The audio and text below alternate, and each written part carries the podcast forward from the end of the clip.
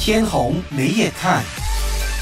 今天的天虹没眼看和大家谈人肉搜寻这件事情。那前阵子我的一位身障朋友呢，在开车的时候就遇到了车祸，有一位倒车的司机呢，在撞到我朋友后留下电话呢，就失去了联系。我的朋友在很长时间的思考过后呢，就透过唯一的联络号码，在网络和社交媒体上呢，就找到了这个肇事者的资料。他选择公开在网络上。在短短的几个小时呢，就成功将这位肇事者逼出来，自己到警察局报案。对于我这个很不赞同人肉搜索的人，当我知道我的朋友在人肉搜寻后将事情解决了，心情对我来讲说是感到非常的忐忑。不知道我应该开心还是不开心。前几天呢，我留意了一位呃我常看的网络时事内容创作者最新的短片，我发现到在韩国也有类似同样的事情。在韩国目前有从社交媒体延伸出来的私刑现象，也就是私人私刑现象。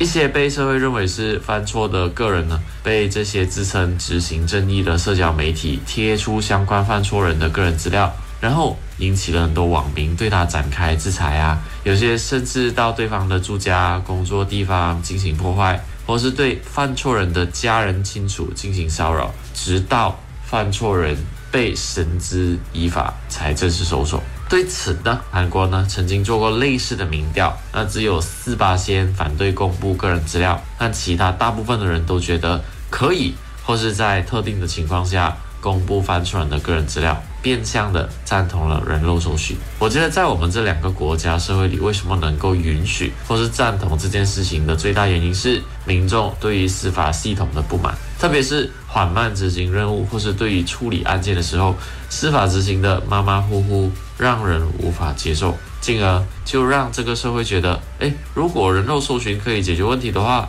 可以迅速解决的话，何乐而不为呢？在认为而且非常赞同无罪推定原则的前提，每一个犯错者在还没被定罪之前都应该被公平对待。可是，在媒体发达的今天，似乎让大家都成为了人民法官，媒体能让网民在短时间内因为有共同的想法而建立同文层，而在大家同时认为对的时候，都不会认为一个违法的事情是错的。简单来说，在大家一起公审一个还没被司法定罪的人时，不会有人觉得是错的。